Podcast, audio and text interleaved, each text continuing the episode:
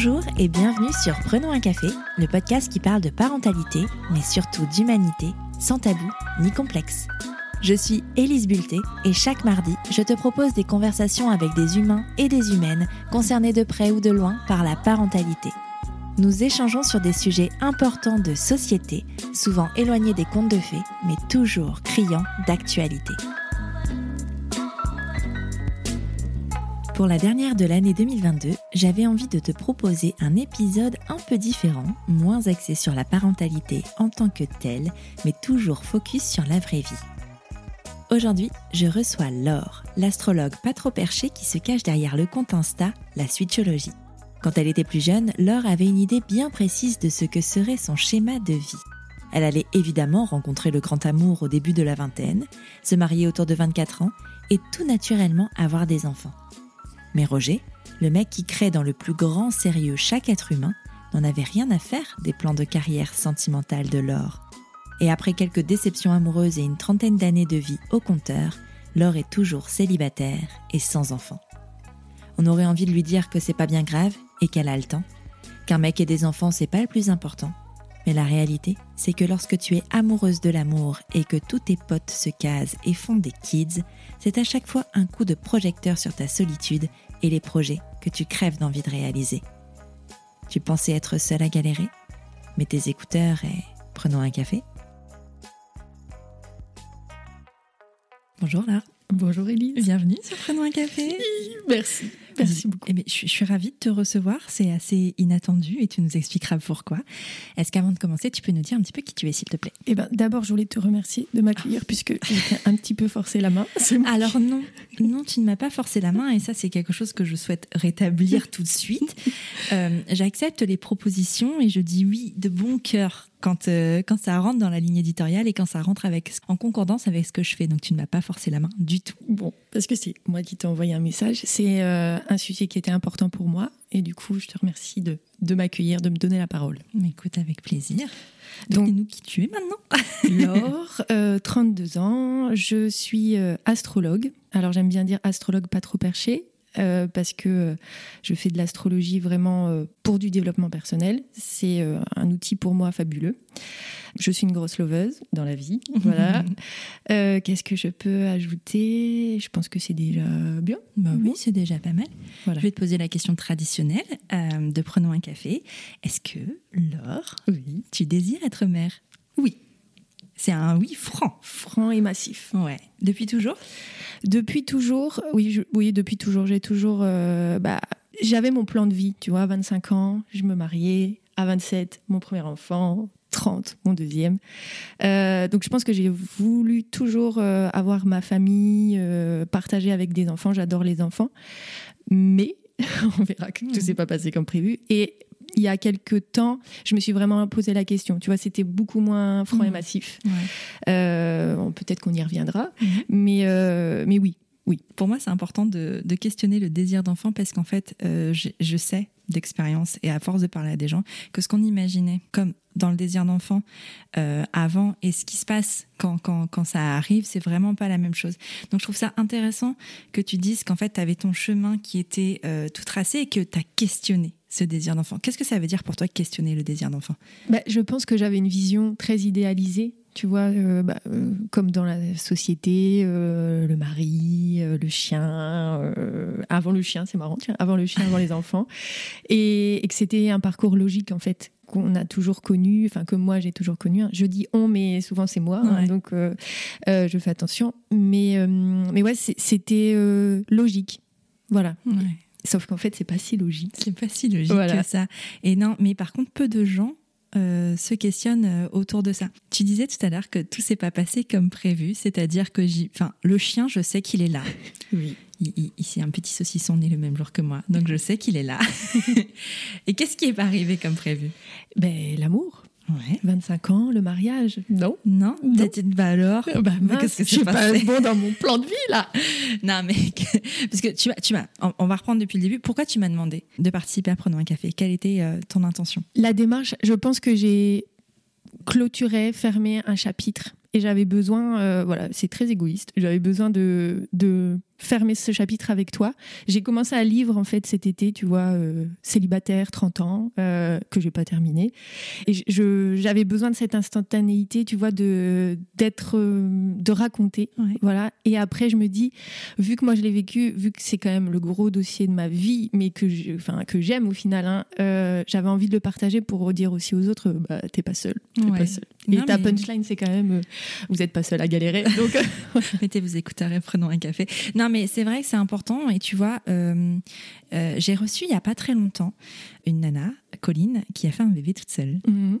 Euh, et, c'est marrant parce que justement, elle était célibataire et, et on a parlé de cette question-là du célibat. pour toi, tu m'as dit en off que c'était un peu l'histoire de ta life, en tout cas le truc hyper important dans ta vie. Pourquoi c'est le truc le plus important dans ta vie? Ben, En fait, je sais pas, tu vois, je me suis questionnée euh, parce que je me disais, elle allait me poser cette question. J'ai toujours été une loveuse. Je sais pas, je sais pas comment dire. Tu vois, dès euh, dès l'enfance, euh, ça a toujours été un sujet qui qui m'intéressait au-delà de tout en fait. Et, et c'est drôle parce que la dernière fois, je suis rentrée chez mes parents et j'ai retrouvé mon journal intime que j'avais eu à ma communion, tu vois, à 12 ans. Et en fait, je ne parle que d'amour, que de mecs. Alors moi, je suis hétéro, voilà. donc je ne parle que de ça à toutes les pages. Alors que, tu vois, moi, paradoxalement, je sais qu'il y a beaucoup de personnes qui n'ont pas trop aimé le collège. Moi, j'ai trouvé un groupe de potes, des copines, tu vois, on était huit filles. Donc, huit filles, t'imagines les histoires qu'il pouvait y avoir au collège. Et, et je ne parle absolument pas d'elles. Ah ouais. Jamais. Et, ça m'a percuté, tu vois. Je me suis dit, voilà, avec mes yeux d'adulte, je me dis, mais dis donc, euh, c'est bon, c'est intéressant, ça ah, sera raconté en, psychothérapie. Euh, mais, euh, mais ouais, c'était vraiment le sujet. Je ne parlais que de ça. De à 15 ans, j'écrivais, j'ai trouvé l'homme de ma vie. Enfin, tu vois, il y, avait quelque chose de, de ouais, c'est le sujet qui m'a toujours intéressé, passionné. Même avec mes copines, on parle que de ça. Enfin, tu vois, c'est toujours le sujet. Bon, bah voilà, qu'est-ce qui se passe pour toi? Alors, on verra que c'est plus un sujet qui, a été si facile du coup, mais à cette époque-là, c'était vraiment le sujet majeur. C'était l'amour, c'était euh, les mecs, c'était euh, euh, trouver l'amour, tu vois, trouver ma personne parfaite pour moi. alors, je, j'ai lu un livre justement sur Elle cherchait le prince charmant, tu vois. j'ai pas l'impression d'avoir été bercée, moi, par les Disney. Tu vois, chez moi, on a regardé un peu les Disney, mais pas, pas de, de, fou. Alors, bon, après, c'est la société, tu vois. C'est, c'est pas que les Disney, ça peut être aussi dans les bouquins, ça peut être aussi dans les. Bah, dans tout, en fait, dans tout ce que tu regardes. Enfin, si tu, tu aimes les films de Noël, par exemple, euh, très d'actualité. Mais, euh, mais enfin, tu vois, tout ça, en fait, tu as toujours cette notion-là de, en fait, une femme. Euh, pour réussir sa vie dans une société qui, qui, qui, pense le couple comme étant hétérosexuel dans, dans une société hétéronormée, pour réussir sa vie, une femme doit trouver l'amour, tout faire pour le garder, en plus. Et puis après, le, fameux déroulé de maison, mari, enfin mariage, maison, enfin peu importe le sens, mais enfant, si possible deux, si possible garçon-fille. Sinon après, en fait, on te questionnera toujours mm. si tu sors de ce cadre-là. Donc en fait, c'est même pas juste les Disney au final, parce que euh, tu vois, mais c'est vraiment la société dans laquelle on évolue. Oui, bah, ça, tu vois, j'en ai pris conscience aussi, je l'ai questionné au, final, mais je crois que ça me passionne, tu vois, ça me passionne d'être en lien et en ayant fait voilà des formations maintenant, en suivant une formation de psychothérapie, euh, bah je sais pourquoi. Tu vois, c'est parce que c'est dans le lien que que tout se passe et pour moi hein, et euh, et c'est dans le lien aussi où tu te connais mieux. Tu vois, l'autre est au final le, miroir de toi. Donc euh, c'est là où tu apprends le plus sur toi parce que si tu es seul dans ton coin, bah tu restes dans tes dans, ta tête et voilà, il se passe pas grand chose. donc je pense que c'est pour ça, c'est pour après voilà, moi, bon, je suis astrologue, hein, Jean-Michel Astro, il jamais l'un. Je vois dans mon thème que tu vois, il y a ce côté vraiment très relationnel, et c'est pour ça que j'en ai fait aussi mon métier. Mais oui, ça, ça j'ai pas l'impression, en tout cas, d'avoir été vraiment bercée dans le côté euh, euh, love, love. Enfin, tu vois, c'est pas mm. trop euh, mon univers familial, mais certainement, tu vois, mm. certainement qu'il y a une part de ça. Mais par contre, moi, ça m'a toujours intéressé, beaucoup plus que n'importe qui, beaucoup plus que mes frères, par exemple, beaucoup plus que mes copines. Voilà, c'était, ça a toujours été le sujet. Et ça veut dire quoi quoi l'amour pour toi L'amour, mais c'est euh, c'est les C'est petits- marrant. Les petits appétits dès qu'on dit le mot, c'est L'amour, mais déjà le mot, tu vois, Ouais. l'amour. Je, je me suis dit, je vais me le tatouer parce que je- rien que ce mot me, me donne des frissons, tu vois. Ouais. C'est le partage, c'est euh, grandir ensemble, évoluer, tu vois, mais même dans l'amitié, en fait, c'est Mhm. l'amour euh, amical. Euh, c'est c'est vraiment passer des, des moments ensemble et de se sentir vivant au contact de l'autre. En tout cas, moi, je le vois Ouais. vraiment comme ça. Et c'est surtout ouais, ce côté grandir avec l'autre. Que j'aime. Et dans ton histoire personnelle, est-ce que tu as déjà vécu ça? Est-ce que tu as été déjà en couple avec quelqu'un? Oui. Alors oui, on va le voir, on spoil pas trop, mais oui, j'ai- déjà été en couple. Euh, en fait, moi, j'ai eu un, bon, un parcours, je sais pas si c'est classique, mais euh, voilà, du coup, forcément, j'ai eu des petits, des petites amourettes euh, au collège, même en primaire, hein, je- voilà. Je- tu vois, je suis restée pour le collège genre six mois. Ça m'arrivait de rester six mois avec Ah un, ouais. un garçon. Ouais. Ah, c'est des grandes histoires au C'est collège. des hein. grandes histoires. genre, ça y est, très là, grandes. c'est- Ah ben oui, t'as la, les faire part. hein. t'as la gourmette, euh, t'as le cœur coupé, euh, je t'aime. euh, Si on était aux États-Unis, t'aurais la veste. ah, c'est- mais tu vois, ça, ça aurait Ouais, pu, ça aurait ouais. pu. Euh, T'as les mêmes baskets, enfin tu vois, des trucs de, de collège. Et après, je suis restée très longtemps, enfin pratiquement trois ans. Là, ma- mon histoire la plus sérieuse, on va dire, la première, c'est c'est un mec, voilà, au lycée. Bon, spoiler alert, un gros connard. Mais bon, maintenant je sais pourquoi Oui. c'était, voilà, en ayant travaillé un petit peu dessus. Mais euh, mais du coup, lui, il a quand même marqué vraiment mon début de relation, enfin mon début de vie vraiment Mhm. amoureuse. Et bon, ça s'est pas passé comme prévu non plus. Donc lui, euh, voilà, je suis restée un petit moment avec lui. Après, je suis, euh, j'ai j'ai pris un peu de temps du coup pour me remettre. Je suis restée avec un garçon aussi euh, un an et demi. Euh, voilà, de- très sympa, en somme toute. De toute façon, en plus, il me suit sur Instagram, donc ça tombe, il va, il va savoir que c'est lui dont je parle. Et après, je suis restée aussi trois ans et demi avec quelqu'un qui était euh, voilà de, de confession musulmane. Et du coup, euh, il m'a quitté alors qu'on parlait mariage et tout. euh, Ouais. Tu vois, à 24 ans, il m'a quitté et euh, du jour au lendemain, voilà, il a laissé sa clé et on vivait ensemble et il est parti parce que ses parents, tu vois, n'ont pas accepté. Ah ouais? euh, oui. Oui. Donc en fait, lui, il était bien dans mon plan de vie, tu vois, 25 ans le mariage. Donc Oui. euh, j'a- Ah j'avais oui. plus qu'un an. En on fait. était bon dans le timing. Et qu'est-ce qui s'est passé? Comment tu vis cette rupture? Parce qu'en fait, tu vois, moi, il y a un truc, et, et, et c'est, très marrant, entre guillemets, que tu m'aies proposé cette, euh, cette interview, parce qu'en fait, euh, pour moi, le couple, la rupture, ce sont des sujets qu'on minimise trop et qui ont un impact énorme, en fait, sur une vie. Mm. Parce qu'en fait, alors, tu me dis si tu as le même point de vue, en tout cas, moi, c'est comme ça que je le vois, mais je me dis, en fait, on parle des relations, tu sais, euh, avant The One. Mhm. Euh, celui avec qui tu es censé faire des enfants et rester euh, toute ta vie, genre le majeur, dans tout ce qui est avant, ça compte pas. Oui. Tu vois ce que je veux dire? Oui. Comme si en fait ces ruptures-là étaient pas importantes et comme si elles n'avaient pas un effet sur ta vie. Alors qu'en fait, euh, si, spoiler alert, Mhm. euh, si ça a une importance, et je te dis ça parce que c'est mon histoire personnelle aussi, hein, euh, parce que même si j'aime mon amoureux plus que tout au monde et ça fait genre 8 ans qu'on est ensemble, en fait, l'histoire avant lui, elle a eu un impact sur notre histoire aujourd'hui, elle a toujours un impact aujourd'hui, et il y a toujours des séquelles de cette rupture-là aujourd'hui. Mm. Parce qu'en fait, les histoires, enfin quand tu donnes à ce point à quelqu'un, quand tu rentres dans une histoire d'amour, en fait, tu donnes une partie de toi. Et c'est aussi important que ce que l'impact que peut avoir, par exemple, peuvent avoir tes parents, ta famille ou dans le cercle dans lequel tu évolues. Et ça, on n'en parle jamais. Mm. Ça, je suis d'accord. Mais tu vois, en, en psychothérapie ou pendant mes formations, parce que je fais beaucoup de Mhm. formations sur le couple, on parle que de ça. Ouais. Du coup, on, on vient à la rétrospective de ta vie et on regarde chacune des relations, qu'est-ce qui a pu se jouer, euh, tu vois, qu'est-ce qui peut se reproduire d'une relation à une autre, alors que sur le papier, c'est des garçons qui sont Mhm. complètement différents. Donc ça, tu vois, oui, j'ai et, euh, et en tout cas dans ma- la formation que je fais, tu vois, la fin, c'est hyper important. C'est Mhm. encore plus important que Que l'histoire en elle-même. que Ouais. l'histoire en elle-même. Tu vois comment ça se termine, qu'est-ce que tu en gardes et, euh, et tu vois moi par exemple les relations à chaque fois je coupais sec, Ah je ouais. ne parlais plus à la personne. Enfin tu vois il, il était rayé de ma vie en fait. Ouais. Mais même si c'était enfin bon c'est plutôt toujours moi qui qui me suis séparée au final. Moi je rayais tu vois. Hop Ouais. tu n'existes plus, les photos sont arrachées. Ah ouais. Euh, ah ouais ouais ouais mais c'est quand même assez violent hein, quand je me et alors que maintenant tu vois c'est beaucoup plus doux et euh, genre là euh, mon dernier euh, c'est compliqué pour moi de dire ex parce que j'ai l'impression que je suis célibataire depuis très longtemps mais j'ai quand même eu des petites relations qui n'excèdent pas, tu vois, quelques semaines, euh, voilà, un mois, deux mois. Euh, et donc le dernier ex, on est amis maintenant, Ouais. ce qui m'était jamais arrivé. Tu vois, de, Ouais. euh, de bien terminer à tel point qu'en fait, non, on n'est pas amoureux, mais on, est, on s'entend bien. Donc euh, pourquoi couper le lien? Non, mais c'est ça. C'est ça. Mais par contre, mais j'ai l'impression que, je sais pas si c'est dans les magazines féminins ou quoi, mais on, on t'as un peu cette injonction justement à couper tout lien avec la personne avec qui tu as été en relation amoureuse, j'ai l'impression.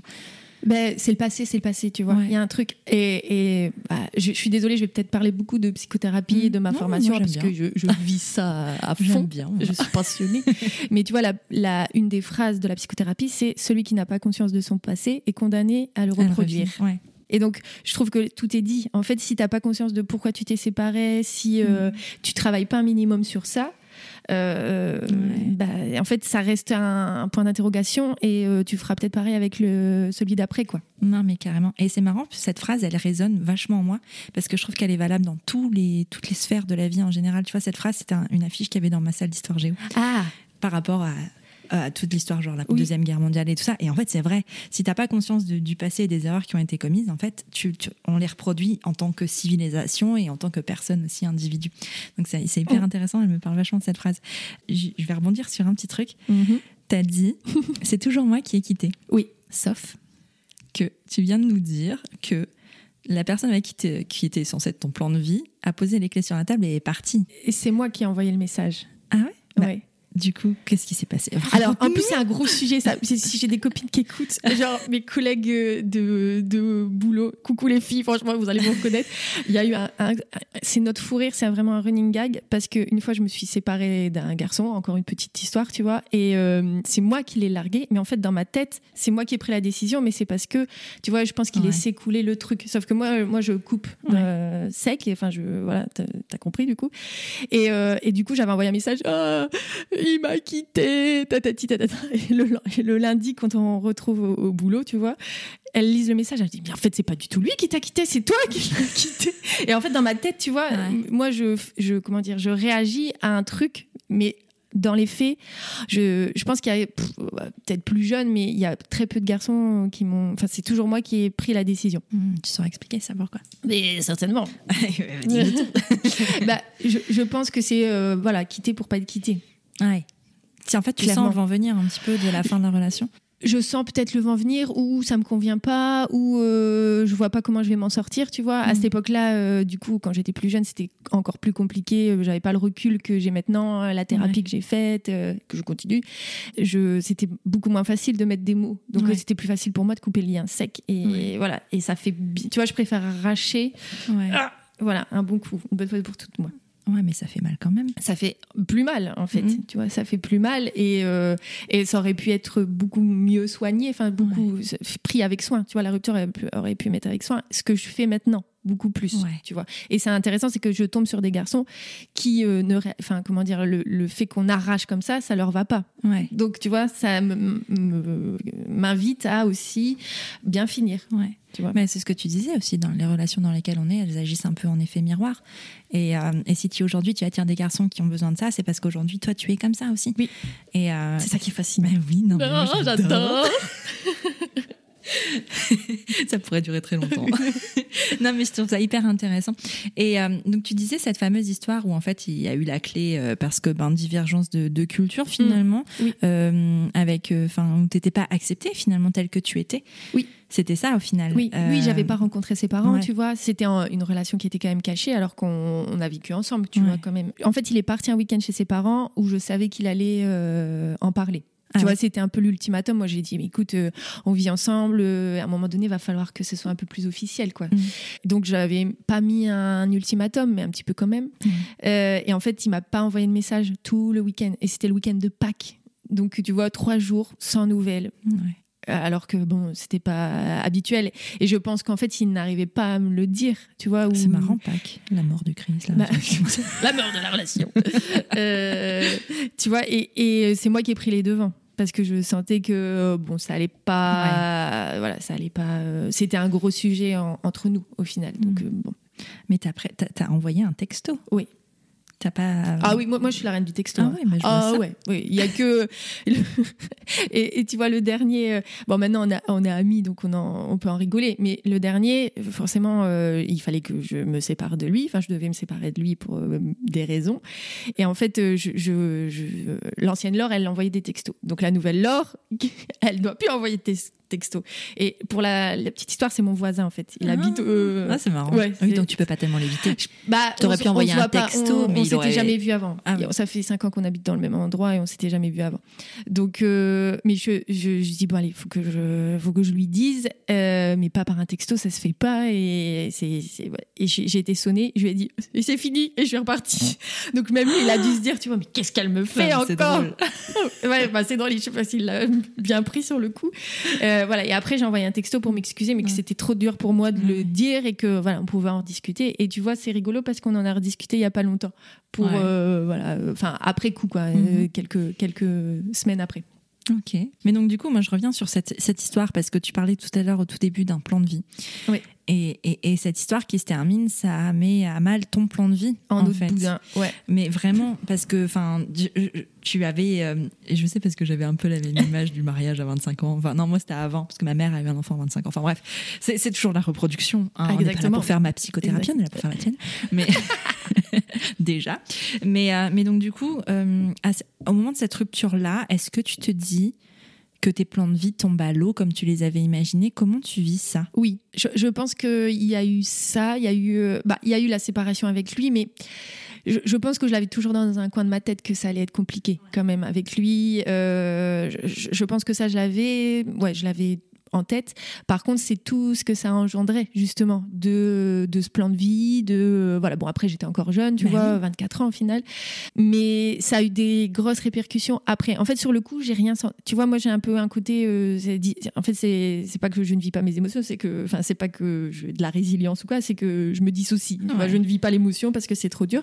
Donc pendant vraiment très longtemps, j'ai pas pleuré. J'ai, Ouais. j'ai pas pleuré. Je suis retournée le lendemain au travail. J'ai dit, bah en fait, je me suis séparée, voilà, et à mes Mhm. copines, et c'est tout. Ah ouais Et elle me disait, bah, c'est quand même, ça fait quand même, euh, ça faisait trois ans, trois ans et demi, tu vois, euh, c'est c'est quand même chaud, vous viviez ensemble, il t'a laissé sa clé, enfin, c'est quand même violent. Ouais, non, c'est bon. Voilà. Jusqu'au retour de Boomerang. Jusqu'au retour de Boomerang. Combien de temps ça a pris ce retour de Boomerang? Franchement, je pense euh, six mois. Ah oui, six même. mois. Ouais, ouais, ouais. Ça a pris six mois. Euh, et, et à ce moment-là, j'avais des copines célibataires. Du coup, on sortait en boîte, tu vois, euh, Ouais. euh, voilà, dans le vieux Lille et tout. Et en fait, il y avait des. Je me rappelle, c'était dans. Je sais plus comment il s'appelle. Radio Club. Ça dansait pas mal. Tu sais, les gens, ils invi- les garçons, ils invitaient pas mal les filles, voilà. Et du coup, il y a des gens qui m'invitaient à danser. Et moi, j'étais comme ça, les bras Ah ouais tout. Tu vois. refusais, Ah ouais, refusé. Et elle me dit, mais enfin, tu vois, et ça devient une, une blague aussi, euh, tu vois, lors de ma. Enfin, j'allais dire mon nom, mais voilà, euh, il parce qu'il m'appelle avec mon nom de famille. Euh, les bras serrés parce que non, non, non, non, non, personne m'invite, tu vois. Ouais. Et donc, c'était vraiment le, le symptomatique, enfin, représentatif de, de ce que ça Mhm. m'avait fait. Mais surtout qu'en plus, tu dis que tu es une loveuse, quoi. Oui, C'est que toi, tu aimes l'interaction, tu aimes la- la- le lien, la liaison, tout ça.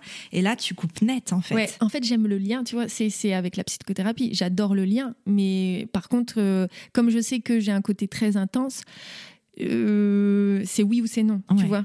Et, Oui. et ça, j'ai appris à, à- à faire un peu différemment, Ouais. mais euh, c'était oui ou c'était non, tu vois. Donc, Ouais. euh, c'était non, bah c'était non. Ok. Et comment il s'est manifesté alors ce retour de boomerang?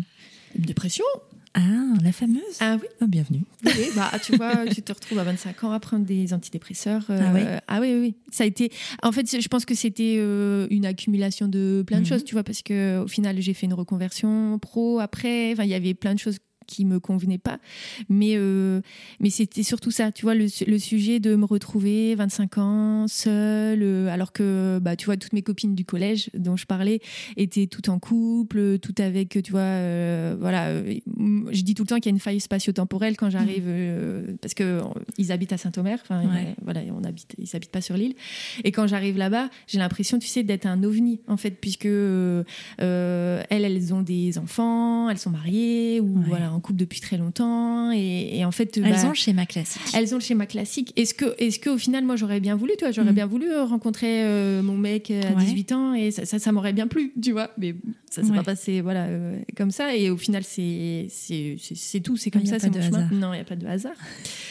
Mais du coup, moi, à chaque fois, tu vois, je me heurte à, à ça, en fait, Euh, et à tel point que là. euh, quand on fait des réunions de Noël ou tu sais on organise un petit truc trop sympa j'y vais plus Ah ouais parce que ça me fait trop mal au cœur.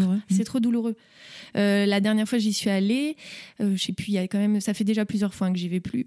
Euh, je suis rentrée euh, du coup à Lille. Dans ma voiture, j'ai pleuré pendant toute l'heure de trajet et ça j'ai mis trois jours à m'en remettre, tu vois, Ouais. parce que c'était trop violent. Ça me renvoie à ce que, à, tu vois, ce que moi j'ai pas et cette espèce de normalité que Mhm. moi j'ai pas. Qui n'est pourtant. Qui est, voilà.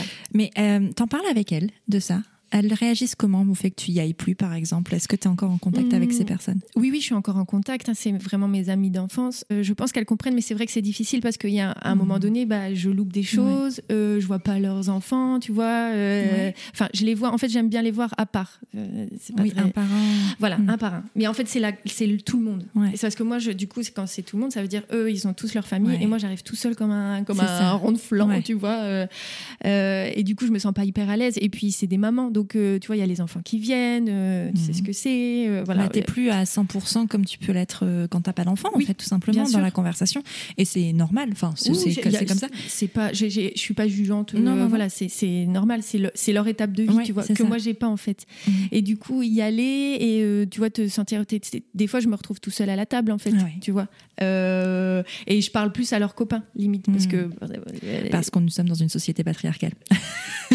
donc le- ah, enfin ils, ils sont quand même. Je peux pas dire ça parce que si elles m'entendent, elles vont dire. Ah, mais ils sont Mais oui, quand mais même bon. é- voilà, Mais- mais- évolués, mais, j'allais dire. non. mais c'est même pas évolué. Non, vois, mais oui, c'est pas. Mais, mais il n'empêche que ça reste euh, une réalité et que même si euh, on essaye d'être de plus en plus égalitaire, c'est quand même très très loin d'être le cas. Et euh, généralement, tu vois toujours les mecs à table et les nanas en train de s'occuper des gamins. Oui. C'est un fait, c'est comme ça, c'est tout. Après, on chemine. hein. Oui, ça oui, prendra oui. le temps que ça prendra, mais, euh, mais c'est Oui, un et fait. puis est-ce qu'ils sont OK et tout avec ça Ouais. Tu vois, moi, moi c'est c'est juste que bah, quand il va, tu sais que euh, potentiellement, bah, tu, tu peux pas, et puis tu vas pas avoir des échanges, euh, tu vois, euh, profonds, ou Oui. tu peux pas faire une conversation comme tu ferais avec une personne en face à face pendant une heure avec un thé, tu vois. Oui, c'est pas pareil. C'est pas pareil. Non. Et donc, les- la dernière fois, vraiment, ça a tellement été dur que euh, je leur ai dit, ils, ont envoyé un message bah, qui vient à Noël, et j'ai dit euh, bah non. Alors je l'ai dit en off, pas devant tout Ouais. le monde, à chaque personne. Euh, voilà. Donc je pense que ça, j'imagine, tu vois, que ça puisse faire mal au cœur aussi, parce Ouais. que c'est quand même, euh, voilà, je suis pas là. euh, Mhm. euh, m- mais c'est la, ba- la balance, elle est trop, c'est trop difficile pour moi Mhm. encore. Mais c'est ça, mais en fait, je trouve ça courageux et en même temps, ça montre aussi euh, que tu commences à bien te connaître et, et que tu prends soin de toi, Mm. de savoir dire non à- aux situations qui te font du mal en fait. Et ça n'a rien à voir avec les personnes en elles-mêmes et qui elles sont en fait. C'est pas, c'est pas du tout ça. C'est juste qu'en fait, ben, il y a un moment, il faut que tu te protèges. Oui, c'est vital. Mais tu vois, c'est vital. Tout comme euh, ça peut être aussi le cas, par exemple, de couples qui, qui ont des problèmes de fertilité et qui ont du mal à se retrouver avec, euh, avec leurs amis qui ont eux des enfants. Et c'est exactement la même chose, c'est qu'à un moment, en fait, on a le droit de dire non, on a le droit de dire stop et que c'est pas parce que c'est la famille, c'est pas parce que c'est des amis de longue date qu'on est obligé de s'imposer une situation qui est trop douloureuse. Et, euh, et, c'est ce que j'aime dans ton discours en même temps, c'est que ça peut montrer aussi par l'exemple, peu importe la situation, hein, que ça peut être si on est en PMA, ça peut être si on a perdu un bébé aussi, ça peut être. Enfin, il y a plein de situations quand on est célibataire qu'on n'est pas obligé de s'imposer Mm. parce que c'est ce qu'on attend de nous, en fait. Mhm. Et je trouve ça chouette euh, que tu ne te l'imposes pas. Oui, que je me l'impose Pose plus. plus. Oui. Oui, mais bon, à un Oui, moment, Pour, ça, pour dire stop, j'ai l'impression qu'il faut euh, savoir aller jusqu'au bout. Mais tu vois, tu fais un super parallèle parce Ouais. que moi, je me retrouve beaucoup quand j'écoute tes épisodes, par exemple, dans les parcours PMA. Ouais. Parce que je trouve qu'il y a plein de, tu vois, le, bah, ce côté euh, pas y arriver. Mais c'est une attente, en fait. Oui, oui. C'est la même attente, finalement. Oui, oui, c'est la même attente. Je, trouve- t'attends. Je vais faire un parallèle avec. Jennifer. Toi, tu attends l'amour. Mais c'est une attente quand même qui peut être. euh, Enfin, qui est insupportable, en fait, tout simplement. Oui. Et, et c'est la même chose. Enfin, Quand est-ce exact- que c'est mon tour tu vois? Ouais, Donc ça, ça. c'est... euh, bah, tu vois, pour avoir échangé bah, même avec euh, Natacha, qui est une Ouais. amie aussi, et que tu as interviewée, Ouais. c'est, on, a- on avait beaucoup de similitudes, tu vois, sur comment on le vivait, ce que ça, ce que ça nous faisait. Au final, d'être. euh, et puis, tu as toujours cette, cette un peu normalité que tu pas, en fait, tu vois? Donc, tu es un peu hors des Mm. clous. Ouais, carrément. À quel moment euh, tu as cheminé, toi? Euh, Est-ce que, est-ce que. Non, c'est même pas ça la question. Est-ce que tu acceptes le fait, aujourd'hui, que tu sois pas dans cette normalité? Alors, J'aime pas dire normalité parce J'aimerais mieux que ce soit différent. mais- ouais. J'aimerais mieux que ce soit différent, mais je l'ai accepté. Et en fait, je trouve que, tu vois, c'est une phrase bateau, mais euh, c'est vrai. En fait, tout est juste, tu Mm. vois. Je pense que du coup, j'étais pas dans une démarche de rencontre vraiment de quelqu'un pour euh, pas les bonnes raisons, mais tu vois, il n'y avait pas Mm. tout ce cheminement. Qui est- que maintenant, les relations que je vis sont complètement différentes de ce que j'ai pu vivre avant, tu vois. Est-ce que tu dirais que avant euh, les relations, enfin, tu te mettais en couple avec quelqu'un avec ce schéma de vie en tête, et qu'aujourd'hui, peut-être, tu- quand tu es dans une relation, c'est avec la personne? Alors, en fait, il y a eu plusieurs passades parce que du coup, euh, ça fait presque 9 ans que je suis célibataire là. Ouais. Donc 9 ans, euh, j'ai roulé ma bosse hein, euh, en célibat. La- donc c'est la dernière histoire, tu vois, de Mhm. 2000, euh, 2014.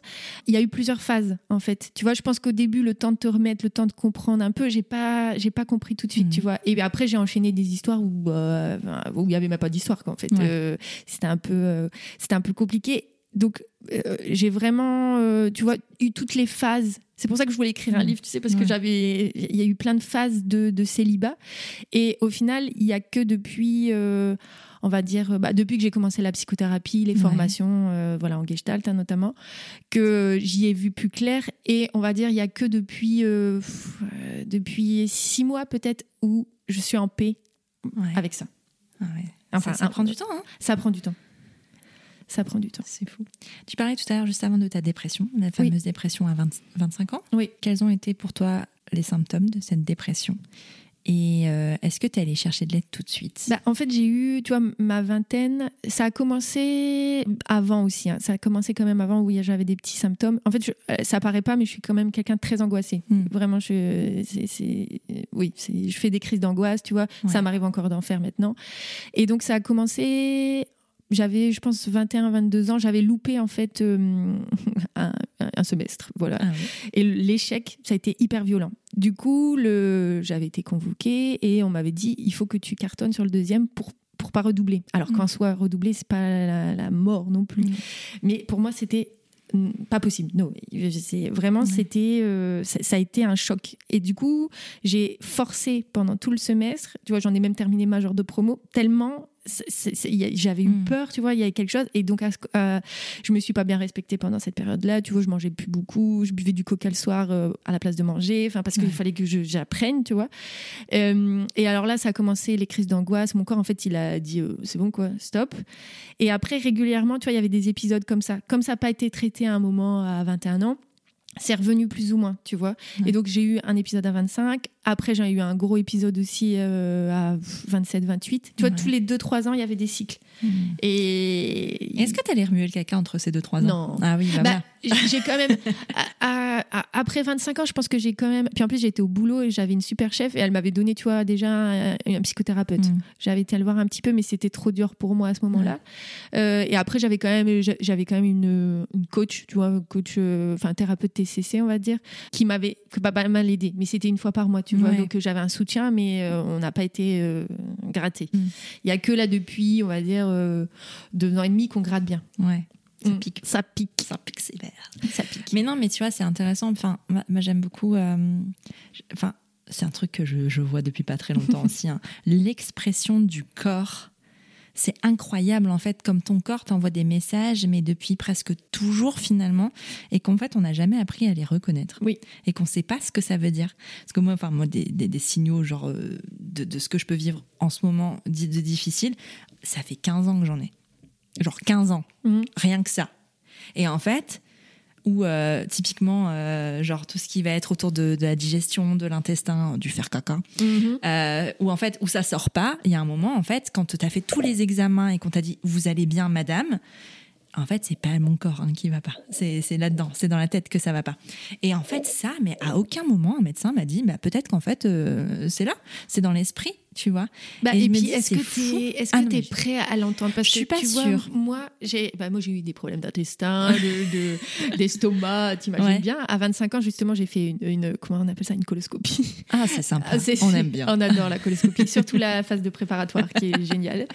Euh, et en fait, euh, on n'avait pas trop trouvé sur le coup. Après, après l'examen, ils avaient quand même trouvé un petit truc. Euh, mais je sais que mon oncle, il avait dit, mais tu sais, c'est peut-être euh, euh, euh, psychosomatique. Il m'avait dit un truc comme ça, mais avec douceur. Mm. Oh, j'avais pété un câble. Ah, ah oui, j'avais dit, mais Jacques Enfin, tu vois, parce que ça m'avait mm. heurté. En fait, que moi, je voulais que ce soit mon corps, tu vois, et pas. Parce qu'en fait, t'as l'impression qu'en fait, tu me dis si tu penses la même chose, mais que c'est pas réel en fait, que qu'on comprend peut-être pas en, compte ta douleur physique et que peut-être c'est pas c'est pas que tu fake, mais presque ben on te croit pas parce que c'est pas un truc dans ton corps. Exactement. Alors qu'en fait, euh, parce que, mais en même temps, on te dit aussi, enfin, moi, je sais pas, j'avais cette connotation-là du mot aussi euh, psychosomatique, d'un truc genre, euh, ouais, enfin, c'est dans ta tête, elle genre, quoi. elle simule, c'est ça. Mais alors, en fait, ça veut pas dire ça du tout. Ça veut juste dire que c'est ton, ta tête, ton cerveau qui t'envoie des messages via ton corps parce qu'ils sont reliés, parce qu'ils sont dans la même personne. C'est ça que ça veut dire. C'est ça. Il faut remettre les mots, en fait, justement, les bonnes définitions euh, à côté des bons mots, des bons mots, en fait. Mm. Bah, c'est ce que tu as dit, c'est que euh, du coup, ton corps commence à t'envoyer des messages que toi, tu n'arrives pas à décrypter. Donc, tu vois, à ce moment-là, on m'aurait pu me dire n'importe quoi. Genre, c'était pas ça dont j'avais besoin, tu vois. Euh, c'est après, tu vois que ça, ça... chemine. Hein. Mais en vrai, euh, bon, et puis tu es bien placé pour le savoir, c'est qu'en fait tout arrive en temps et en heure mm. aussi. C'est que on n'est pas, euh, enfin, c'est pas si facile que ça en fait. C'est un long chemin. Euh, la psychothérapie, déjà, déjà juste le chemin entre le moment où tu as des signaux et le moment où tu vas prendre ton téléphone et tu vas prendre le rendez-vous, c'est normal en fait qu'il se passe du temps. C'est pas, on réagit pas tout de suite. Euh, même quand on est en dépression, on réagit pas forcément tout de suite. C'est normal en fait. C'est pas, c'est pas de la fainéantise. C'est pas euh, euh, qu'on veut pas soigner. C'est pas ça. C'est juste que c'est le process qui, mm. qui, est comme ça. Et c'est un process qui est à respecter dans, dans toutes les sphères un peu difficile, mais même facile de la, même joyeuse de la vie en fait, parce que c'est le cas dans le deuil, c'est le cas dans les séparations, c'est tout un process en fait. Et parfois, et euh, je vais revenir sur notre sujet, c'est que parfois, même après la séparation, même quand ça fait longtemps et même quand tu es avec quelqu'un d'autre, bah, tu peux toujours être dans le deuil de la séparation et tu peux toujours être dans le deuil de l'histoire d'avant. Là, c'est moi qui parle. C'est mon expérience. Et donc, ça, tu vois, en psychothérapie gestalt, c'est euh, une gestalt inachevée. Donc, ah. euh, en fait, dans notre vie, on a plein de gestalt inachevées, de, de, fins qui n'ont pas été soignées, qui n'ont pas été bien faites, tu vois. Et donc, euh, la, la gestalt, la psychothérapie, elle vient soigner tous ces gestalt oh, inachevés. C'est intéressant, ça. Ouais. Oh, on va aller voir gestalt. non, mais parce qu'en fait, tu vois, je trouve que euh, qu'on minimise en fait l'impact de tout ça et que parce que tu es dans une nouvelle histoire, il faudrait que tu aies clos le chapitre et que tu n'aies plus enfin c'est pas des sentiments parce que c'est même pas des sentiments amoureux c'est faudrait que tu, ne penses plus et que tu sois plus touché par euh, par une rupture ou par un ex ou peu importe en fait. Mais ça dans la vraie vie c'est pas possible. Non. Ça n'existe pas on est tous normaux à ce que ça ne nous arrive pas en fait. Enfin, euh, oui, oui, voilà. Bah, après, on est quand même dans une société où, tu vois, on voit vraiment qu'on n'a pas été appris mm. à faire tout ça, à écouter. Alors, ce qui est cool, c'est que ça change dans les écoles, tu vois, les, émotions qui arrivent de plus en plus. Mais en fait, on a tellement été, euh, faut être fort et il faut pas montrer ses émotions, faut pas pleurer, faut pas machin, que en fait, euh, dès qu'il y a quelque chose qui arrive, c'est tout de suite remis où c'était mm. et ça reste dans le ventre, tu vois. Ouais. C'est bon, j'ai compris le message. c'est pareil pour moi. Euh, aujourd'hui, euh, il y a des choses qui sont intéressantes et ça m'a fait un peu, euh, un peu sourire ta demande justement, parce qu'il semble que tu organises des, comment t'appelles ça, des blind, ouais, des astrodates. Et, et je trouve ça marrant en fait. Pourquoi tu tu nous expliques ton concept d'astrodate et pourquoi tu le fais? Alors, c'est rencontrer des gens dans la vraie vie. Donc, astrodate, c'est quand même, euh, c'est pas l'amitié, c'est quand même des gens qui sont plutôt euh, célibataires, enfin plutôt non, qui sont célibataires. euh, et donc rencontrer des gens dans la vraie vie et avec des matchs ou un peu comme des speed dating en fait, où du coup les personnes que tu vois sont des personnes qui peuvent matcher avec ton thème astral, sachant que c'est juste une clé d'entrée. Tu vois, moi je suis hmm. pas une, une zinzin de l'astro non plus, euh, mais c'est rencontrer des gens de manière différente et tu vois du bah bon t'es ce signe là bah moi je le connais pas qu'est-ce que c'est tu vois c'est plus dans cette dans cette optique là mais parce que tu vois euh, moi les applis euh, euh, voilà ça, venait il n'y a pas les signes astro dans les applis si si ah si à mon époque, ça n'existait pas, madame. Et maintenant, t'as tout, t'as tout. Et tu vois, moi, le signe, et c'est ça après le revers aussi, c'est que quand t'es de, bah, t'analyses tout. Ah du coup, ah bah non, lui, gna gna, non, il est Sagittaire, non, c'est mort. Tu vois? Ah Donc c'est moi j'ai dû j'ai dû travailler aussi sur ça, sur euh, le fait qu'en fait tu viens vraiment rencontrer quelqu'un, tu vois, mhm. euh, parce que je peux avoir le, je pouvais avoir ce truc de, tu vois, de checklist. Ah bah non. Alors que c'est après. Oui, c'est après la rencontre que tu peux te dire ah bah tiens c'est marrant qu'il soit euh, tel signe parce que voilà, tu vois. Oui. Mais du coup, moi, ça m'arrivait de demander, euh, tu vois, avant même de rencontrer Ouais. la personne, le, le thème. Si j'avais l'heure, en plus, c'était trop cool. Et, et en fait, de faire plein de petites histoires, alors que la personne, c'est quand même la vraie vie et c'est Mm. quand même ce que tu ressens avec la personne. euh, euh, voilà. Mais tu vois, j'ai compris après que moi, j'avais tellement ce truc de, de- comment dire, de. Alors, je pense qu'il y a deux choses. Tu as l'attente. Ouais. Tu vois, comme ça fait 9 ans, bah, tu attends cette personne qu'on dit, cette Mm. personne qui va t'apporter euh, tout. Donc, ça, c'est un leurre. Ouais. Et en même temps, bah, il y a des trucs, tu vois, où bah, c'est, tu, tu vois la personne et il y a que en la voyant que tu sais, en fait, tu vois. Ouais. Ça peut pas être un thème ou ça peut pas être parce qu'il est je sais pas quoi, euh, tu vois. Est-ce que tu organises des astrodates pour toi? Non. je, je suis pas, tu vois, je suis pas au, au, au- au champ et à la ville. Je peux pas, je peux pas être sur tous les dossiers. Euh, mais par contre, je le fais. Je, je pense, je le fais parce que euh, c'est quelque chose qui me manque, euh, tu Mhm. vois. euh, voilà, donc je le fais à travers, euh, à Ouais. travers les gens.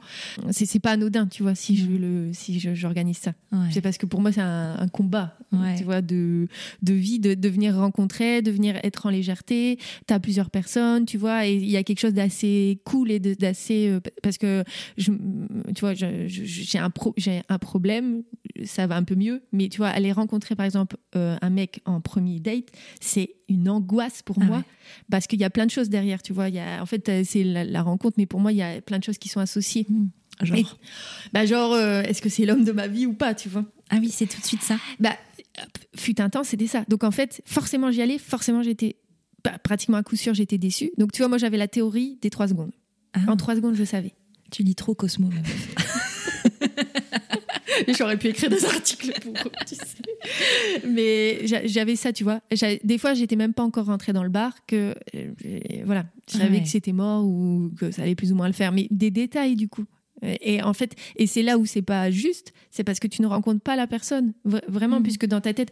Mais je me suis rendu compte que c'était un mécanisme, tout ça. Ouais. Enfin, tu vois, après, euh, euh, c'est très, euh, voilà, c'est la psychothérapie qui te montre ça. Mais oui, je me, je me rendais compte que c'était pas sain la manière Mhm. dont j'allais rencontrer l'autre au final. Que maintenant, j'ai la sensation d'aller plus rencontrer Ouais. l'autre et euh, de vraiment créer quelque chose. Quand tu dis euh, j'allais chercher l'homme de ma vie, ça veut dire quoi exactement aller chercher l'homme de sa vie? En tout cas, comme tu le voyais, parce que maintenant on a bien compris que tu n'es plus dans cette euh, optique-là, mais ça voulait dire Je peux quoi avoir des exactement? rechutes hein, quand même. Oui, ça j'imagine. on a tous des rechutes, ok? On est humains. Mais euh, ça veut dire quoi aller chercher l'homme de sa vie? Ça veut dire euh, est-ce que tu es poussé par un, le désir d'amour et de cette relation un peu prince charmant et, et genre, enfin, tout- toute l'explosion de sentiments? Ou est-ce que tu dirais que tu es plus poussé par euh, cette envie de créer une famille et tout ce que ça implique Alors, je pense que euh, avant tout, c'est. euh, en fait, je- moi, je, me suis beaucoup penchée sur la question des enfants, tu vois, parce que je m'étais dit, bah, si je vois que ça, ça patine encore jusqu'à, je sais pas, je me suis dit 38 ans, Ouais. je ferai un enfant tout seul. Tu vois, parce que j'ai vraiment cette envie. En fait, moi, avant tout, je, je veux rencontrer quelqu'un, tu vois, qui, euh, auquel on va s'apporter des choses mutuelles. C'est ça mon, mon vrai truc. Mais je pense que j'ai toujours, euh, quand j'allais dans des rendez-vous comme ça, c'était de trouver mon binôme. En fait, moi, j'ai toujours ce truc de trouver un binôme, euh, mon binôme. Donc, je l'imagine pas parfait surtout, mais hum, qu'on construise ensemble des choses, tu vois. Comme les, les, les gens qui sont en parcours PMA qui disent ouais j'aimerais bien avoir un, des nuits de merde Ouais. j'aimerais bien galérer aussi avec mon enfant bah moi c'était ça aussi j'aimerais bien m'engueuler avec quelqu'un et puis dire ouais et puis en fait après dire bon et euh, tu Ouais. vois je, je pense que j'ai beaucoup idéalisé mais en même temps c'était pas que vivre les, les bons moments je Mhm. voulais aussi vivre les mauvais moments tu vois Ouais. Ouais, donc vraiment c'était vraiment rencontrer quelqu'un, mon binôme, celui qui va partager ma vie. Parce qu'au final, j'aurais pu être avec des gens, tu Ouais. vois, de, de combler la solitude. Mm. Tu vois, j'ai, j'ai, je, je fais pas ça non plus. Tu vois, je pourrais être avec des gens qui me m'intéressent pas trop, mais il y a un côté où si c'est ça, je suis pas authentique avec moi-même. Ouais. Il y a vraiment ce côté-là. Donc euh, c'est vraiment rencontrer la, la personne qui, Mm. avec qui plutôt j'aurais envie de, de faire des enfants, de créer ma famille. Mais c'est intéressant parce que tu vois, tu as cette démarche de. C'est pour ça que je te posais la question un petit peu de à quel point ton désir d'enfant est présent, tu Mm. vois? Parce que il y a d'autres personnes, et c'est le cas de, par exemple, Colline, euh, avec qui, qui a fait Mm. la PMA solo, qui disait en fait. Je veux un enfant, mais je veux pas forcément de la relation. C'est pas, c'était quasiment presque inversé à toi. Ah. Et c'était intéressant aussi d'avoir ce, ce point de vue-là, dire en fait, ben moi je veux un enfant et je veux euh, avoir euh, ce lien avec l'enfant et le fait de l'élever et d'a- d'avoir ce truc-là. Toi, tu veux d'abord faire une équipe avec quelqu'un et potentiellement ça amènera vers un enfant. Oui. Par contre, tu es quand même prête à envisager un enfant toute seule. Enfin, je veux dire, c'est pas. Euh, ben, s'il n'y a pas le couple, il n'y aura pas l'enfant. Oui. Il y a quand même ce désir qui reste là et que tu envisages euh, en solo. Oui. C'est, c'est- Oui, c'est tout, à fait ça. Oui, tout oui, à fait oui. ça. Bah, en fait, je me suis même posé la question, tu vois, de congeler des ovocytes. Ouais. Euh, dans ma famille, il y a aussi euh, quelqu'un qui avait besoin d'un don d'ovocytes. Donc, dans ces cas-là, ils te demandent aussi euh, des gens qui sont, enfin, qui ont des critères pour pouvoir le faire. Comme ça, eux, ils, ils en ont un aussi un peu plus rapidement. Enfin, je, Ouais, il me semble que ça marche comme ça. Bah, le don d'ovocytes. En fait, le truc, c'est que quand tu es sur liste d'attente, et, et petite parenthèse, hein, mais quand tu es sur liste d'attente pour un don d'ovocytes, si un de tes proches donne des, ovo- des ovocytes, en fait, ça te monte dans le classement. Et- Tu exactement. reçois pas les ovocytes de ton, de ton proche qui a donné, mais en même temps, mais, mais ça te permet, en fait, justement, d'avoir accès plus facilement au don. Voilà, bah, c'était ça. Et tu vois, je me suis posé la question à ce moment-là. Et en fait, je me voyais pas, moi, ne pas avoir d'enfant et avoir. Alors, je sais que c'est, ça reste un don d- Ouais. d'une matière, et, euh, d'un, ovule, et c'est tout. Mais tu vois, il y avait quand même ce truc de. euh, j'étais pas à l'aise avec le fait que moi, j'ai pas d'enfant et qu'il y a potentiellement un enfant, tu vois, de Ouais. moi. Qui était gêne. Ouais, tu vois, le- je vois que le chemin, il n'était pas fait ce que- Ouais. sur euh, la. C'est, pas, c'est pas mon enfant, en fait, tu vois, c'est pas. euh, c'est juste un ovule. Ouais. Mais c'est, voilà, j'étais pas à l'aise. Et du coup, j'ai pas fait cette. Enfin, j'ai, Ouais, pas fait, pas fait tu la démarche. Ouais. Ok.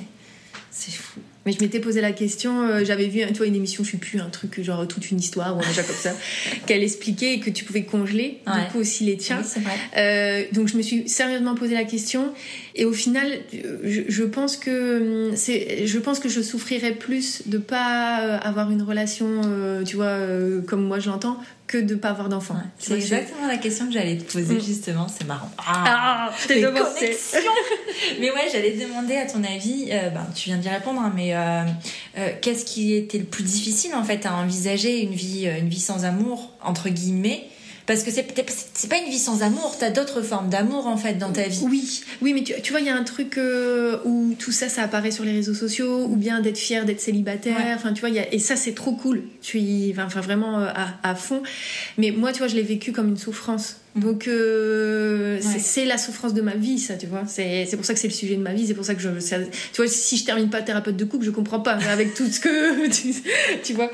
Mais ça, ça reste un sujet douloureux, Ouais. plus douloureux que de pas avoir d'enfant. Tu disais qu'il y a six mois, t'avais clôturé un petit peu euh, ce truc-là. Ça veut dire quoi clôturer et qu'est-ce qui s'est passé Ah bah en j'ai fait une histoire d'amour un peu. euh, On veut savoir.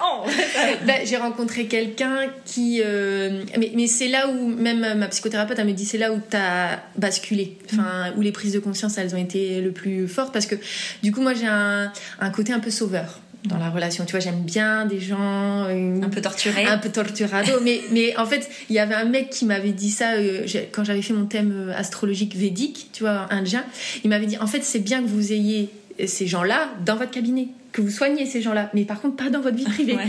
et, et en fait je pense qu'il y avait tout un, et tout un truc par rapport à ça. Et là lui il a clôturé l'histoire. Enfin tu vois il a clôturé ce, ce truc d'aller de- vers des torturados vers des gens euh, euh, où du coup bah tu te sens valorisé parce que tu le sauves parce que tu, tu lui tiens la main tu vois. Mais en fait bah qui me tient la main moi pendant ce temps-là tu vois. Mhm. et, et donc lui il a vraiment terminé une boucle tu vois euh, de quelque chose et c'est la première fois où je me suis sortie tu vois et, et pour le coup là c'est mon corps qui m'a dit casse-toi de là Ah ouais. tu vois Parce qu'il y avait euh, du caca. Enfin, du caca. J'aime bien le mot caca. bah, hein. mais, de euh, la dépendance Ouais, c'est ça. De la de sa part. Et en fait, toi, t'as as eu un rejet, en fait. Euh, bah, en fait, euh, j'ai expérimenté. Tu vois, en fait, euh, c'était un, un gars. euh, moi, donc, je suis une loveuse, donc j'étais tombée sur un gros lover, tu vois, mais qui te paye des restaurants, qui, enfin, tu vois, qui te, te- la première rendez-vous, c'était genre le truc, Ouais. machin. Que maintenant, tu vois, ça, c'est un red flag pour moi. Qu'est-ce qu'il a besoin de nous prouver, en fait, tu vois.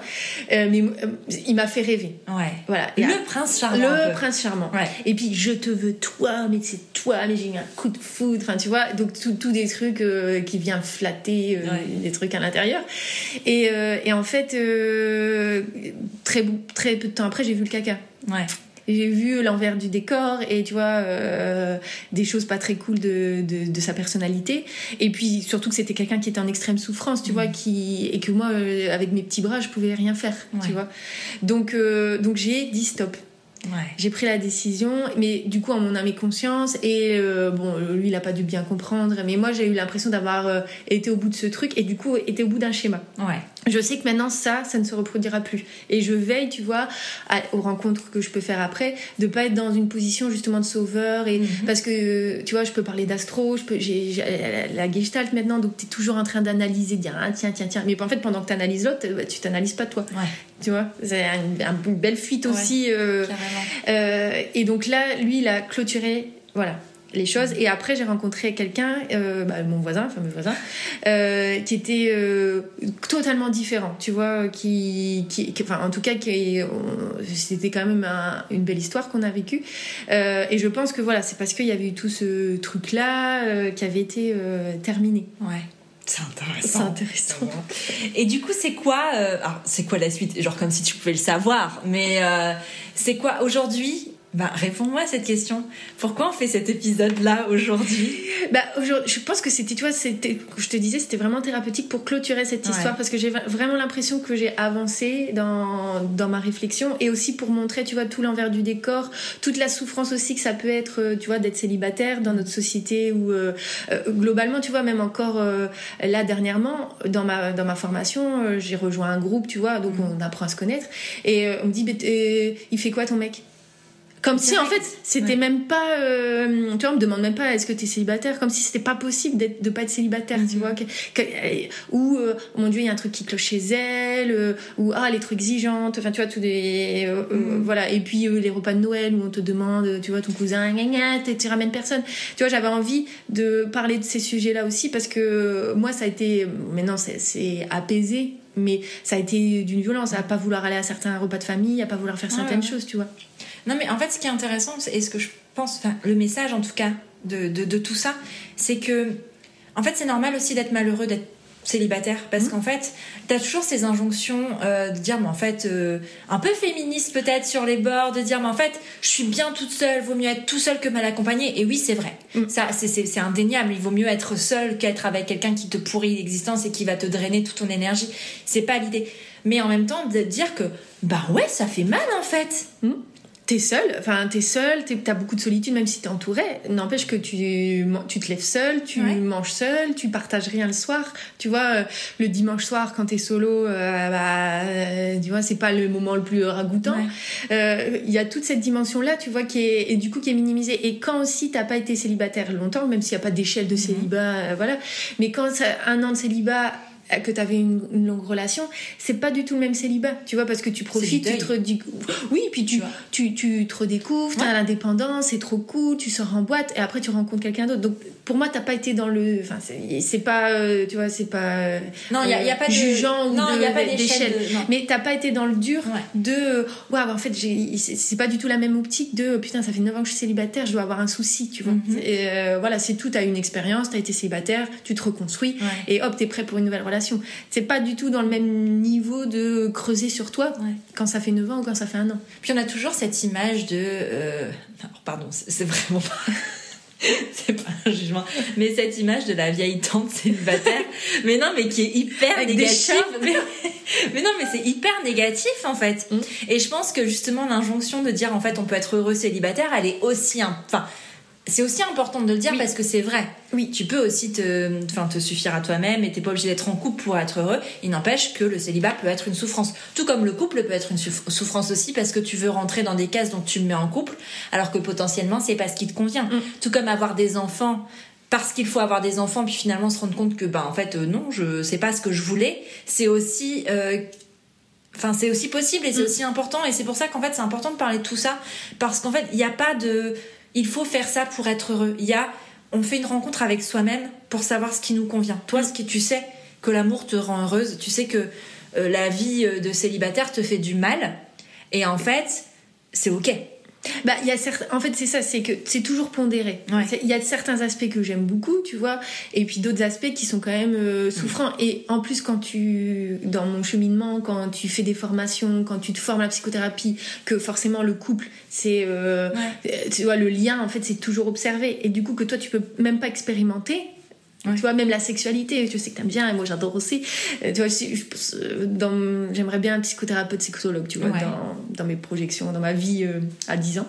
Euh, bah, tu vois, pareil, la sexualité quand t'es célibataire. mm, C'est vrai. On pose la question. Tu vois, bah, qu'est-ce que. Ouais, puis en plus, si tu rencontres des gens avec qui ça dure pas très longtemps, t'as pas le temps justement de, tu vois, de, De faire la rencontre. de faire la rencontre, la sexualité, tu vois, c'est des, c'est des vraies Ouais. questions en fait. Mais non, mais c'est vrai. Non, mais t'as raison. Non, mais la sexualité, ça va être un sujet dans ma vie euh, aussi, à un moment. Il va falloir. Mais, euh, mais non, mais c'est vrai, mais tu vois, la... est-ce que la question de la sexualité est tellement taboue qu'en fait, je suis pas sûre qu'elle. euh, Quand on dit, quand tu vas dire, ouais, je suis célibataire depuis 9 ans, enfin, que ça. ah, mais les gens ils s'imaginent, euh, tu vois, oh là là, parce que La après. pauvre. Oh là là là. Elle a périmorgasme oh, à vraiment ans. la pauvre fille. Mais en fait, c'est parce que pendant les 9 ans, tu vois, Ouais. il y a eu quand même des histoires. Et en, en vérité, j'ai pas été célibataire 9 ans. Tu vois, mais dans ma tête, il y a personne qui a remis mon compteur célibat, à Oui. part le voisin. Sinon, tu vois, et que du coup, maintenant, c'est moins facile pour moi de dire ça fait 9 ans que je suis célibataire, parce que lui, j'ai l'impression qu'il a remis mon compteur à zéro de célibat. Ouais. Mais euh, il s'est passé quand même des choses, tu vois, je peux pas, je, peux pas dire. Oui, euh, mais pas d'histoire qui te qui remettent le compteur à zéro. Ouais, et qui, qui, qui te mettent ton plan de vie, entre guillemets, euh, sur des rails que tu aurais choisis. Oui. Voilà, c'est pas pareil. Non. Non, parce que moi aussi, avant mon mec, et, euh, entre mon mec actuel et mon ex, je- ça, ça va faire. Il y en a eu Non, c'est pas qu'il y en a eu. écumé les mais- Non, mais il y a eu un truc. Je ne les prends jamais en compte ces personnes parce que c'est pas qu'elles ont pas compté, elles ont compté à un moment T, mais elles ont pas été non plus euh, à remettre Déterminante. voilà, et- déterminantes oui. dans, dans, dans, dans ma vie en fait. Elles ont été nécessaires sur une étape de deuil certainement, mais pas non plus à remettre euh, ma vie, à, à changer complètement ma vie. C'était Mm. pas le cas. Oui, oui. Mais donc du coup, moi je peux comprendre en fait, enfin, euh, ce, ce, ce truc de dire ben oui, il y a eu des histoires, mais c'est ça reste des histoires quoi. Genre Voilà. voilà. Voilà. Mais après, moi maintenant, je vois que toutes les histoires, tu vois, comptent au final. Oui. Ah oui. Euh, et que, euh, au final, bah, j'ai pas resté très longtemps avec les personnes à chaque fois, mais euh, elles m'ont apporté des choses. Tu vois, le, le, le garçon, je le remercie au final de, de ce qui m'a fait vivre, parce que du coup, ça m'a permis aussi de moi faire un pas énorme en avant, alors que ça a duré très peu de temps, Ouais. tu vois. Mais tu sais, moi, il y a de cette période-là, un mec qui était dans ma vie, je crois, un mois. Ce mec a changé ma vie. Mm. C'est beau ça, tu vois. Et, et tu vois, c'est, c'est, c'est- c'est le mec qui était juste avant, euh, avant Alexis, enfin, c'est drôle. hein. Mais il a changé ma vie parce qu'il m'a dit, et c'est drôle parce que vous allez comprendre la signification de cette phrase, il m'a dit que je n'étais pas là par hasard. Oh. Et c'est depuis, en fait, j'ai compris, je- ah bah ouais. ah bah ouais, c'est vrai ça. C'est pas con. C'est, intelligent ce que tu me ce que dis tu là. dis là. Je vais aller continuer ma vie avec cette phrase en tête maintenant. Mm. Jamais ça n'aurait pu marcher entre nous pour plein de raisons. Mais il a quand même changé ma vie. C'est un mec qui a fait partie de ma vie pendant un mois. Je l'ai rencontré sur Adopt un mec. On s'est pas vu beaucoup de fois, mais il a changé ma vie. Mais c'est c'est trop cool. Mais tu vois, c'est ça, moi, quand tu me racontes ça, moi, ça me fait vibrer ce genre de d'histoire, tu vois. Ouais. Comment euh, une personne peut vraiment te faire des déclics. Et en fait, c'était tout ce que la, Ouais. la, la rencontre. euh, et tu vois, c'est pour ça que j'aime autant la rencontre. C'est que Ouais. des fois, c'est des rencontres comme ça, euh, futiles, même une soirée, et ça te fait évoluer sur euh, des choses. Ben oui. Et, et c'est pour, enfin, il faut pas, c'est pour ça qu'il faut pas minimiser en fait euh, les relations, euh, les amourettes, Oui. les amours. Enfin, toutes ces, ces relations, même les trucs de, euh, je sais pas, quand t'as 10 ans et que t'es amoureux euh, ou amoureuse de quelqu'un, en fait, ça, ça se minimise pas parce Mm. que ça laisse des traces et ça a un impact sur toute ta vie, Mm. en fait. Bah, tu te rappelles, tu vois, tu te Ouais. rappelles de ton premier amoureux, de ta première pelle euh, roulée au Mhm. préau, euh, tu vois, tu, tu- tu te rappelles de tout ça et de ce que ça a pu te faire. Après, ce qui est maintenant, euh, moi, ce qui est intéressant aussi, c'est que du coup, la relation, tu la vis différemment. Tu te dis, mais qu'est-ce qu'on va me faire découvrir, tu Ouais. vois? Et en fait, ça, ça change tout. Parce que tu sais que tu as confiance, enfin, que tu confiance en toi, que, bah, moi, en tout cas, je parle de moi, que je vais me réussir à me dépêtrer des situations parce que tu vois, le, le premier, la première histoire, j'étais sous emprise de ce gars-là et je n'arrivais pas à m'en sortir, tu vois, j'arrivais pas à m'en dépêtrer. Euh, voilà, il a fallu vraiment un, un électrochoc et qui a fait que du coup, du jour au lendemain, je l'ai pu aimer. Ouais. Voilà. Mais euh, tu, tu vois, il y a un côté où euh, euh, faut, faut, faut être en confiance avec soi Mm. pour pouvoir aussi savoir si ça va me convenir ou pas et Ouais. de, de stopper si ça me convient pas. Mais vraiment, en fait, cette phrase de il n'y a pas de hasard, c'est vrai. Ah, Parce que c'est marrant ce truc de couper net pour sortir d'une relation sous emprise. Arrête de raconter ma vie là, enfin. Je crois qu'on fait tout ça. Ouais, Non, mais, euh, mais c'est important, mais ça peut aussi venir d'une personne extérieure. Genre euh, une nouvelle rencontre comme ça, paf, qui va te sortir d'un truc. Il n'y a rien à minimiser, en Mm. fait. Et. et... Mais c'est ça que tout est beau, je trouve. Tu vois, c'est tous ces parcours, toutes ces petites, petites, petites choses, Mm. petites étapes qui sont trop belles. Ouais, carrément. Merci, Laure. Merci, Elise. Est-ce que tu as une petite chose à ajouter aux personnes qui t'écouteraient, qui seraient dans cette situation-là, dans ta situation, ou qui. euh, je sais pas, qu'est-ce que tu as envie Venez de à dire speed dating Mais oui Alors, non, mais alors ça, par contre, vraiment, si vous êtes sur la métropole lilloise, que vous êtes célibataire et que vous voulez participer à des trucs qui changent en fait, tu vois, c'est pas euh, le fameux euh, speed dating old school qu'on imagine ou, ou- ou qui change pas gênant. Tinder en fait C'est pas aussi. gênant. Voilà, c'est faire des rencontres dans la vraie vie. Et en plus, moi, par contre, moi, j'ai que des filles. Du coup, tu vois, je suis Ah un ouais. déséquilibre, j'ai pas assez de mecs. Ah, Il y a pas beaucoup, il y a moins, il y a beaucoup plus de filles qui écoutent prendre un café aussi que de mecs. hein, bah, donc, euh, mais c'est- chez moi aussi, tu vois, ceux qui me consultent, c'est Ouais. plutôt des filles. Et euh, du coup, là, les- la dernière fois, il y avait trop de filles par rapport Mm. à- aux mecs. Mais, bah, franchement, moi, le meilleur cadeau que je me suis fait, c'est la psychothérapie. Parce que ça permet de mettre de la conscience, tu vois, sur toutes ces choses-là et d'être beaucoup plus, euh, euh, d'être beaucoup plus en paix. Et tu vois, maintenant, j'arrive à me dire, ah, je vais rencontrer une personne et qu'est-ce qui va m'apprendre? Et ça, je trouve que c'est trop beau Mm. dans la vie. carrément. Voilà, donc euh, si, vous, si vous vous sentez euh, mal d'être célibataire et, et voilà, je vous conseille d'aller voir quelqu'un Ouais. et de pas rester euh, voilà, seul avec euh, cette souffrance, Ouais. euh, si vous êtes en souffrance. Voilà. Et il y a aussi, un, parce qu'on va faire un petit peu d'autopromo quand même. euh, pardon, mais la switchologie, on en parle un petit peu. Ben, du coup, moi, je, je fais des consultations après Ouais. l'astro, voilà, sur l'île ou en visio. Et c'est trop bien pour l'avoir fait il y a quelques années maintenant. Non, c'est vraiment intéressant. euh, pas pour le côté perché ou côté horoscope de la Voix du Nord, tu vois, c'est pas ça du tout. C'est vraiment le truc de, euh, ça te permet de, ça te donne des clés en fait et des pistes sur euh, ben où tu vas, d'où tu viens, à quel moment, enfin. Et, et, et c'est hyper intéressant à faire. Et franchement, moi, je vous recommande de le faire parce que c'est, ça peut être un point de départ aussi. Ça peut être un point de départ vers vers une autre forme de thérapie ou vers plus de connaissance de soi ou d'avoir envie de creuser un peu plus loin. Donc vraiment, c'est pas sponsorisé. hein. Euh, Allez-y parce que c'est vraiment chouette ce que tu Merci beaucoup. Merci beaucoup, Elise. Merci à toi alors. Merci et voilà, plein de bonnes choses à tout le monde. À bientôt. Voilà, c'est terminé pour ce nouvel épisode de Prenons un café. Je te remercie d'avoir écouté jusqu'au bout et s'il t'a plu, je t'invite à le partager sur tes réseaux sociaux, à tes amis dans la vraie vie, bref, au plus grand nombre. Après ça, tu peux aussi envoyer un max de love à Prenons un café sur Apple Podcast. C'est hyper simple. Tu ouvres ton appli Apple Podcast sur ton iPhone, tu vas sur Prenons un café et tu descends tout en bas.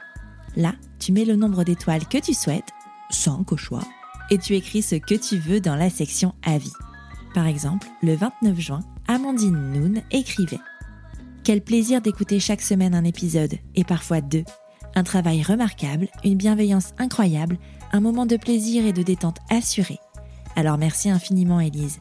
Je file mettre mes écouteurs en prenant un café. Merci Amandine pour ce message trop sympa qui fait du bien à mon petit cœur de podcasteuse. Bon, et puis si tu n'as pas Apple Podcast, tu peux toujours parler de Prenons un café autour de toi, ça ne mange pas de pain et ça fait toujours plaisir. Tu es sur Prenons un café, le podcast qui parle des sujets de parentalité, mais surtout d'humanité, sans tabou ni complexe. Je te retrouve en janvier pour un nouvel épisode. Et oui, il n'y aura plus d'épisodes cette année. Abonne-toi à Prenons un café sur ton appli de podcast préféré pour ne rien manquer. D'ici là, prends bien soin de toi, passe de bonnes fêtes de fin d'année et à bientôt autour d'un café.